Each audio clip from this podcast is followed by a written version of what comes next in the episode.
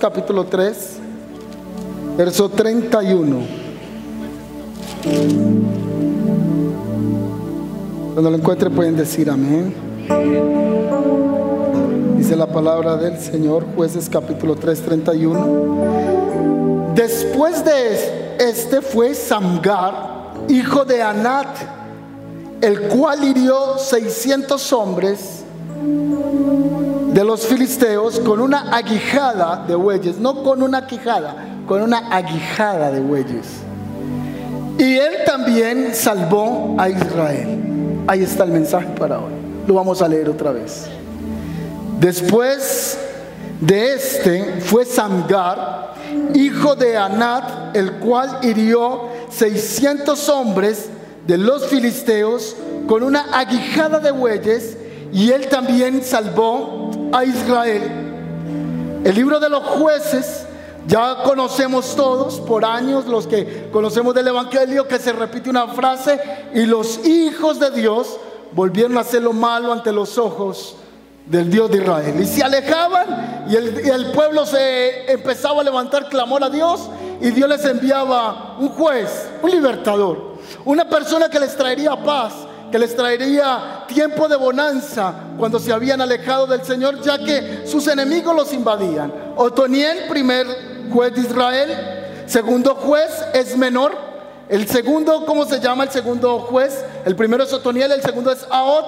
El primero es menor, el segundo es zurdo, Aot. Y el tercero, la Biblia no describe mucho acerca de él. Pero el verso 31 dice, y después de esto, solo el verso 31 Solo el verso 31 y jueces 5, 6 solamente nos habla de Sangar. No se nos dice más. No se nos habla mucho de sus hazañas, pues qué más hazaña. Aquí dice que mató 600 hombres con la aguijada de, de, de los bueyes. Este hombre fue usado por el Señor, ya que Israel estaba bajo ataque. Y vamos a leer jueces capítulo 5, 6. Dice así. En los días de Sangar, hijo de Anat, en los días de Jael quedaron abandonados los caminos y los que andaban por las sendas se apartaban por senderos torcidos. Hoy quise titular este mensaje, esta reflexión de granjero a guerrero victorioso. Claro está que el pueblo de Israel estaba bajo ataque. Israel estaba enfrentando oposición por los filisteos. Estaban viniendo para poseer sus tierras y llevar las riquezas. Y mientras preparaba esta palabra anoche y de un versículo bíblico trataba de extractar un mensaje para traer a la iglesia que no salía de mi inteligencia ni salía de mi esfuerzo, sino que creo que Dios habla en su palabra y que creo que Dios a alguien le va a hablar esta mañana. Yo encontraba allí a Israel que estaba bajo ataque pero también el Señor traía a mi mente, mucho pueblo está bajo ataque espiritual. ¿Cuál puede ser el ataque que tú puedes estar enfrentando esta mañana? ¿Bajo qué ataque te encuentras tú? Israel estaba bajo ataque de los filisteos. Israel estaba bajo ataque de sus enemigos. Pero ¿cuál ataque estás experimentando hoy? Alguien está aquí sentado y dice, yo me siento bajo el ataque de las deudas, me siento bajo el ataque de la depresión, me, siento en esos momentos que estoy siendo arrinconados por la incertidumbre, por la angustia, por no sé qué sigue. ¿Cuál será el ataque que puedes estar tú viviendo hoy? El ataque de una quiebra, el ataque de haber querido emprender algo y encontrarse que no fue lo que se quiso obtener. ¿Cuál es tu ataque esta mañana? Quizás estás siendo atacado en las emociones, estás siendo atacado en el corazón. Emprendiste una relación amorosa y no creíste que el final de esa relación iba a ser así. Creíste que el final de la relación era como los cuentos que siempre escuchamos de niños y terminó el rey, ¿recuerdan eso? El, el príncipe azul y fueron felices para siempre. Pero muchos pueden decir, llegué feliz al altar pero en la mitad del camino encontré que no fui feliz para siempre. Vino un divorcio, vino una ruptura, o me enteré que mi esposa está saliendo con otro hombre a escondidas mía. O una mujer puede decir, estoy en un ataque porque he sorprendido a mi esposo tarde en la noche chateando con una vecina, diciéndole y sugiriéndole el deseo de querer revolcarse con ella en la cama. ¿Cuál puede ser el ataque que estás viviendo esta mañana? El ataque puede ser de salud y tú dices, siento un ataque frontal en mi salud. Otros dicen, yo siento un ataque de las tinieblas frente a mis hijos. Siento que Satanás se ha ensañado con uno de ellos. Creo que el enemigo quiere arrebatarlo de la mano. ¿Cuál es tu ataque esta mañana? ¿Cuál es la guerra que estás sintiendo? Y yo sé que inmediatamente ya tú lo contestaste en tu mente. No necesito ahondar mucho ni ir a los cuartos más secretos de tu corazón para que tú ya lo hayas identificado y tú hayas respondido dentro de ti. Mi ataque es este. Los que vienen del retiro podrán decir, no, yo ya vine del retiro, no tengo ningún ataque. O sencillamente después de una semana dice, pastor, esta semana he sido más tentado que nunca, he sido más atacado que nunca. ¿Bajo cuál ataque estás tú esta mañana? ¿Estás bajo el ataque de los pensamientos de querer quitarte la vida? Constantemente escucho gente, no fuera de la iglesia, dentro de la iglesia, que me llama a decirme, estoy lidiando con pensamientos de suicidio. Pastor, estoy lidiando con un deseo de quitarme la vida. Claro está que es una persona que conoce del Señor. Claro está que es una persona que tan bien sirve dentro de la obra del Señor. Pero hay ataques espirituales. En San Juan capítulo 10, versículo 10 dice que el diablo vino para matar, robar y destruir. Y creo que esa función, esa tarea, ese objetivo, esa misión, el diablo no la va a abandonar. El diablo no va a abandonar esa misión de querer atacarte, destruirte todo el tiempo. Los ataques siempre vendrán. La importante es entender esta mañana que el Señor es nuestra fortaleza. Pero si nosotros no estamos apercibidos bajo los ataques de Satanás, Él vendrá sobre nuestras vidas y podrá traer gran daño sobre nosotros. ¿Cuál ataque estás experimentando? El ataque del no sentir es que ya tú tienes una comunión con el Señor. Un ataque de frialdad, un ataque de sinsabor espiritual. Usted siente que está en una temporada de su vida que todo jamás volverá a ser como algo, como fue en tiempos anteriores. Samgar no se nos habla la Biblia mucho de Samgar, no se nos dice mucho de Samgar, pero sí nos dice que fue hijo de un hombre llamado Anat. Muchos dicen que no debemos relacionarlo con el Anat, que se conoce históricamente, que es el nombre de una diosa llamada la diosa del pecado. Anat era el nombre de una diosa semítica a la que se le concedía el poder de la fertilidad. Esta pertenecía a la cultura o al paganismo caldeo y además era al mismo tiempo esposa y hermana de Baal. Viene a ser la misma Astarte, la misma Astarot, pero en esta es una diosa pagana y ese nombre Anat era atribuido a esa diosa. Muchos dicen que no tiene nada que ver con esto, pero quizás Amgar era un extranjero. Quizás Dios utilizó como utilizó a Otoniel siendo un hombre que no calificaba para el servicio, Dios lo usó siendo el menor.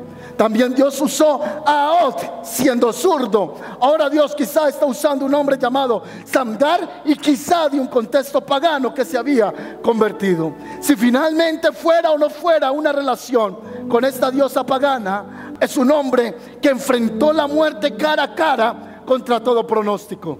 Yo no creo que alguien le diga, tú vas a enfrentar 600 hombres y tú digas, está fácil la tarea. Si a usted le dice, le suelto 600 tipos armados, acuerpados, hombres de guerra, y usted los va a enfrentar, ¿usted cree que usted lo enfrentaría? Este hombre enfrentó la muerte cara a cara contra todo pronóstico, porque era uno contra 600. Era uno para enfrentar a 600 guerreros, pero dice la escritura que él lo enfrentó todos los cristianos hasta el día de hoy estamos bajo ataque. Todos los cristianos tenemos que sostener hasta que nosotros partamos a la presencia del Señor. Vamos a estar bajo ataque. No sé si usted ha experimentado esos momentos que usted vino a la iglesia, danzaba, se regocijaba y para usted todo era color de rosa. Parecía usted ese cuadro de Candy saltando eh, en las flores. Usted veía todo maravilloso, pero vienen esos momentos donde usted dice, yo me siento bajo fuego, yo me siento que estoy bajo ataque y creo que no lo voy a poder soportar. Todo cristiano estará bajo ataque.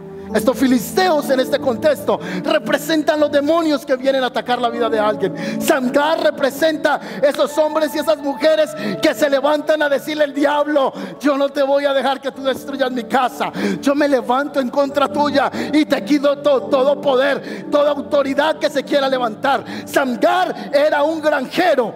Samgar no era un hombre de guerra, pero Samgar se levantó a pelear por el pueblo de Israel. Creo que esta mañana todos los que estamos aquí en un momento determinado, nos hemos levantado o estamos levantados peleando por nuestra familia, por nuestra casa o por la ciudad. Y Dios está levantando hombres y mujeres como Samgar. ¿Cuántos dicen amén? Así que hay dos actitudes que podemos tener cuando estamos bajo ataque. Número uno, salir y escondernos. O la otra actitud es levantarnos en el poder del Espíritu Santo y enfrentar las tinieblas. Y usted decirle al enemigo, voy a darlo todo, aunque estoy en esta depresión o estoy en esta angustia o estoy en esta quiebra, yo me levanto bajo todo ataque porque yo creo, que creo y que estoy seguro que el Señor me dará la victoria. Los que desayunaron digan amén. Comen mucho. Todo cristiano tenemos que levantarnos a reprender la fuerza de las tinieblas. Fuerzas de maldad están rodeando constantemente tu casa. Y no te estoy metiendo un tema de miedo ni de temor. Te estoy diciendo que siempre hay ataque espiritual. Pero que frente a todo pronósticos tenemos que ser levantados a pelear.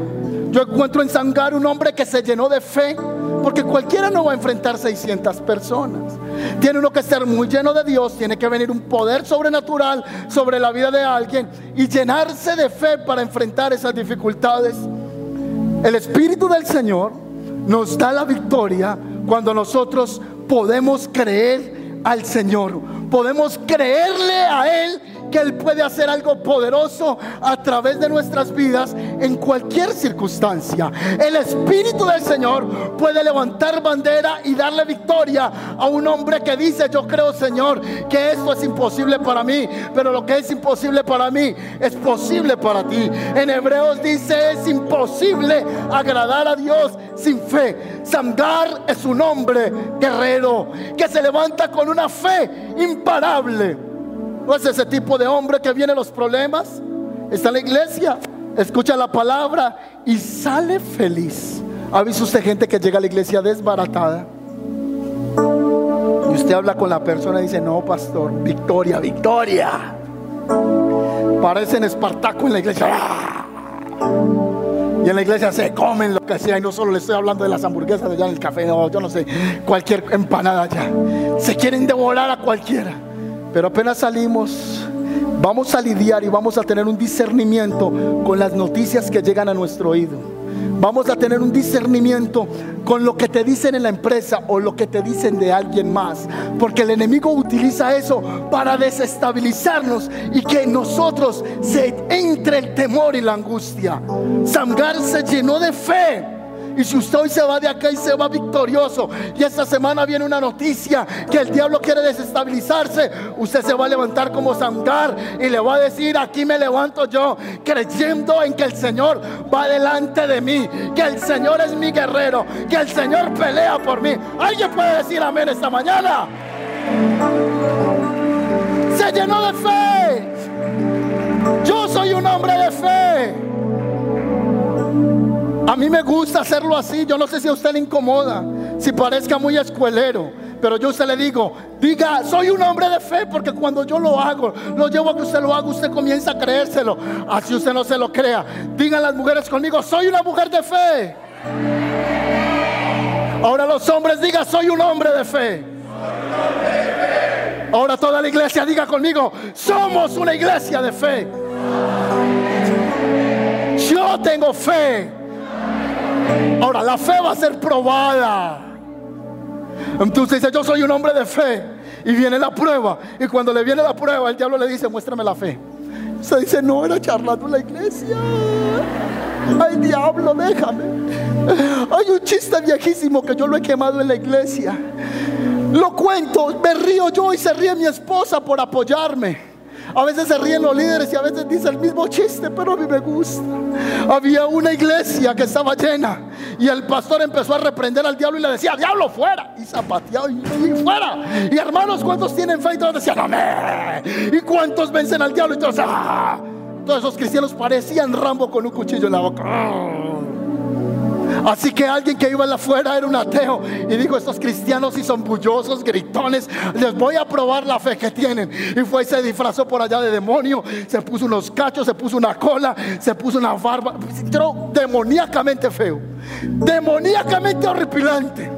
Y cuando todos estaban gritando y el pastor les decía, ¿cuántos creen que vencen el enemigo? Todos decían, amén. Y se metió ese tipo que era un burlón a la iglesia con un trinchete y empezó a gritar, ¡ah, soy el diablo!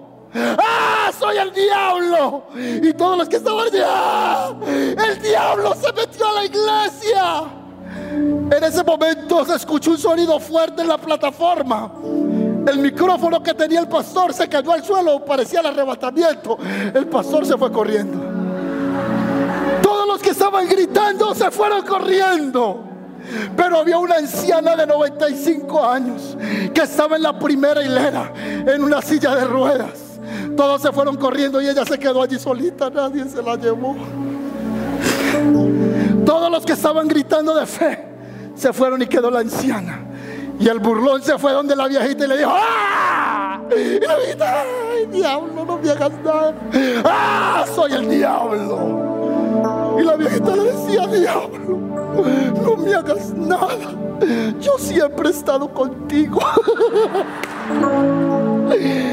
Cuando vienen las pruebas, es donde nosotros tenemos que creer que el Señor está con nosotros. ¿Cuántos dicen amén? Así que si el diablo le dice te voy a destruir, usted le dice en el nombre de Jesús, yo me levanto a destruir todo ataque de las tinieblas por el poder del Espíritu Santo. No vaya a ser usted como la viejita. Y cuando venga la dificultad le diga, diablo, yo soy de tu mando. Cuenta conmigo.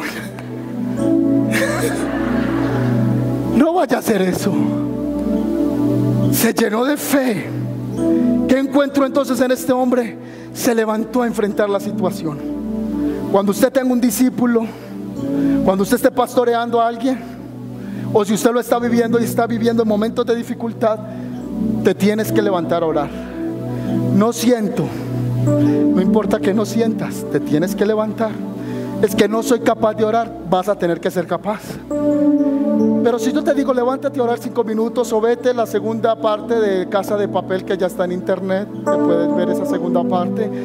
¿Usted se lo vería? ¿Se vería esa segunda parte ya de la película? ¿Esa serie? ¿Cuántos se vieron la primera parte de La Casa de Papel? ¿Cuántos fueron bien bendecidos con eso? Amén. Y entonces yo recuerdo que una noche yo llegué a la casa un domingo después del servicio, prendí la televisor, el televisor y mi esposa fue a hacer comida. Eso fue un milagro ese día, de verdad. Eso es como ver el mar abrirse en dos. Entonces yo prendí el televisor y le dije, mi amor, voy a poner algo acá. Yo escucho mucho que acerca de la casa de papel, los muchachos han hablado mucho de eso, no sé qué es. Y lo puse. Y yo dije, pero ¿por qué dicen que eso es largo? Si eso es cortico, demora como 40 minutos. Vi que y empieza esa serie. Haz cuenta que te han metido droga en el cuerpo, tú quieres ver la segunda parte. Y ves la segunda y tu esposa te dice mañana madruga a trabajar, pero, pero ¿qué pasará después? Veámonos la tercera y, la cuarta. ese día paramos allí. No veíamos la hora de llegar a la casa y queríamos ver la siguiente Perdóneme que sea tan carnal, que no sea tan espiritual como usted, pero yo me la vi toda. Y yo llegué y la puse y yo, wow. Y yo decía, los que nos vimos la película, cogieron el profesor. No, ya. Yo le decía a mi esposa, ya. No, lo cogieron, ya lo cogieron, ya. No tiene escapatoria. Y recuerdan cuando se metió por allá en el basurero, que se arrancó por aquí un pedazo de la nariz, se ensució y todo eso. Y yo dije, lo agarraron. Ahora sí lo agarraron y no lo agarraron. Un festivo es festivo, descansábamos y yo le dije a mi esposa, oye festivo, terminémonos la serie. Y, y nos vimos la serie y, vamos a bañarnos. No, ahorita, ahorita nos bañamos. ¿Qué va a pasar? ¿Qué va a pasar? ¿Qué va a pasar? ¿Y qué sigue? No, no nos bañemos. Amor, tengo que madrugar mañana. No, vamos la última, la última. Ya vamos a orar. ¿Será que cuando estamos en angustia pudiéramos nosotros tener esa intensidad como la hemos tenido cuando algo nos llama la atención?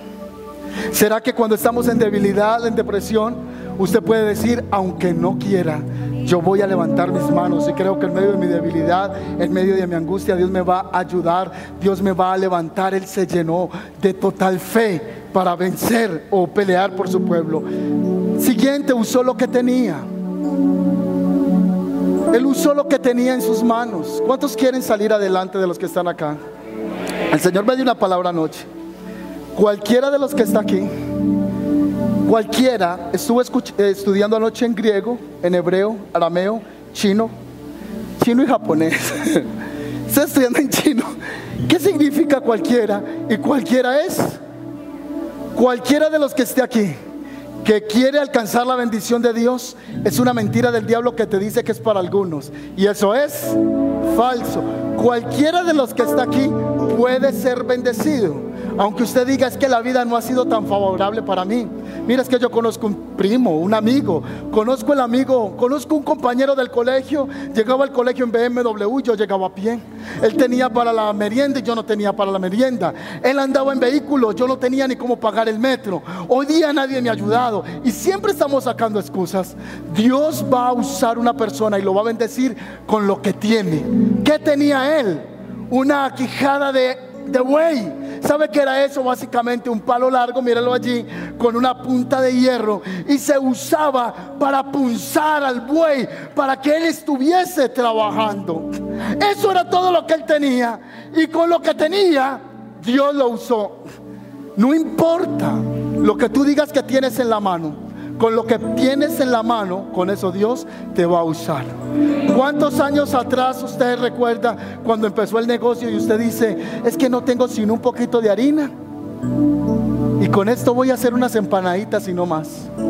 ¿O cuántos empezaron un negocio y dijeron, solo tengo 500 millones para creer por un negocio que su montaje es de 10 millones de dólares?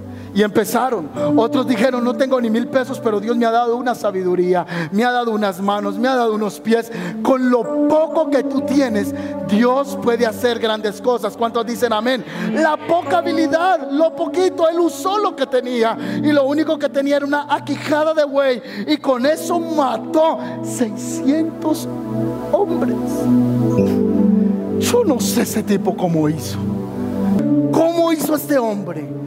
Fue que el Espíritu de Dios vino. No importa lo que tú tengas en la mano, lo que tienes en la mano, bendecido por Dios, se va a multiplicar. No reniegue de lo que tiene ni se compare con otro. No se compare con lo que otro tiene. Más bien vaya a la casa y mire qué tiene en la casa. Y usted dice, Señor, no tengo mucho como otros tienen. Lo que tengo te lo pongo en las manos. Y con lo poco que tengo tú vas a obrar de manera poderosa. Usted lo ha visto hasta hoy. Muchos son testimonios que empezaron con algo pequeño y Dios comenzó a bendecirlo. Pero si usted no cree que Dios no puede hacer nada, no va a ocurrir nada. Felipe llegó el lunes y mandó la hoja de vida. Y eso trajo una consecuencia. Lo llamaron para que fuera docente en una universidad. Pero si él se queda, Señor, estoy sin trabajo, Padre. Y dice, pastor, ore todo el día y Dios no me escucha. El Señor te dice que tienes en la mano y lo que tienes en la mano, eso lo voy a usar. Pastor, es que yo soy zapatero y me avergüenza ser zapatero. Usted va a montar un mejor negocio que Vélez y Dios lo puede bendecir y prosperar. ¿Cuántos dicen amén? Pastor, es que yo no sé hacer sino cremas. Usted va a montar una empresa más grande que Bonais y Dios lo va a bendecir. Pero no maldiga lo que tiene, agradezca lo que tiene y desde la plataforma de lo que tiene, comience a ser fiel. ¿El que hizo con lo que tenía en la mano? Dijo, bueno, lo único que tengo es esto. Destruyó a 600 hombres. Hay una pregunta. ¿Por qué él no mató a uno y le quitó la espada y terminó matando a los otros con la espada? ¿Por qué no? Hoy el Señor le pregunta a alguien, ¿qué tienes en la mano? ¿Qué tienes en la mano? Salmo 144. Alaben al Señor, mi roca, Él entrena mis manos para la guerra y da destreza a mis dedos para la batalla. Lo que Dios me habló anoche con esta palabra es, poderes de las tinieblas han salido para atacar el pueblo de Dios como nunca antes en la tierra. Escúcheme, que eso es muy importante lo que les digo. Como nunca antes sobre la faz de la tierra, vienen ataques demoníacos sobre la iglesia. Y se necesita ser cubiertos por una presencia mayor para destruir todo poder del diablo. Así que no importa qué demonio sea comisionado, cuando tú eres ungido por el Espíritu de Dios, se podrá levantar lo que se levante, pero Dios te va a dar la victoria en el nombre de Jesús. Pero no podrás vencer si no tienes la presencia del Señor. Este hombre se levantó en contra de todo ese poder demoníaco. Esa pregunta se la hizo Dios a Moisés. ¿Qué tienes en la mano? ¿Y Moisés qué dijo? Una vara. Y él dijo, con eso que tienes en la mano, yo te voy a dar la victoria. Éxodo 4:17, tomarás en tu mano esta vara con la cual harás señales. Y mire aquí en la pantalla, cuando él estuvo frente a Faraón, siguiente, dice que sus hechiceros o los hechiceros de Faraón, siguiente, echaron las varas al suelo y se convirtieron en serpientes. Y cuando están allí en serpientes, Moisés recordó que lo que él tenía en la mano era una vara. No importa lo que tú tengas, pero si lo que tú tienes está bendecido y consagrado al Señor, va a venir gracia y favor. Así que el Señor le dijo, lanza la, la, vara. Y cuando él lanzó la vara, esa vara se convirtió en una serpiente y se comió a los demás, mostrando que el poder de Dios era más grande. A Sansón no le dio una quijada una aquijada le dio, fue una quijada, y con esa mató a mil hombres. A David le dio una onda. A Josafat le dijo, con la alabanza vencerás al enemigo. A Josué le dijo, ve y rodea la tierra con fe y obediencia, porque les entregaré a Jericó. No te quejes ni maldigas tus manos, ni la empresa, ni el emprendimiento que Dios te ha dado. Bendice lo que Dios te ha dado, porque con lo pequeño que Dios te ha dado, Dios lo llevará a bendición antes que termine este año. ¿Cuántos dicen amén? ¿Qué tienes en la mano? Él recibió una unción de guerrero victorioso. En 2 de Corintios 10, 4 al 5 dice, porque las armas de nuestra milicia no son carnales, sino poderosas en Dios para la destrucción de fortalezas. 2 de Corintios 10, 4. En la nueva versión internacional, perdón, en la nueva versión viviente dice, somos humanos y de eso somos conscientes. Pero no luchamos como lo hacen los humanos. Mira esta versión como dice, somos humanos, pero no luchamos como hacen los humanos. Usamos las armas poderosas de Dios, no las del mundo, para derribar las fortalezas, las fortalezas del razonamiento humano y para destruir argumentos falsos. ¿Cuál es la arma que usted tiene? Irse a quejársele a otra persona o ir un rato a la habitación, doblar sus rodillas, levantar sus manos y usar las armas espirituales como la oración. ¿Cuántos dicen amén? Dios va a usarte en el contexto que estés y no vas a ser destruido en el nombre de Jesús. Venga toda obra de las tinieblas, se levante Satanás, tú no te mueres antes de tiempo. Tú te mueres el día que Dios escoja que tú te mueres. A ti no te va a destruir el diablo porque Él quiere destruirte. Y nada te va a tocar si el Señor no lo permite. Y si algo te está pasando es porque el Señor lo permitió para probarte. Pero tú de esta también vas a salir.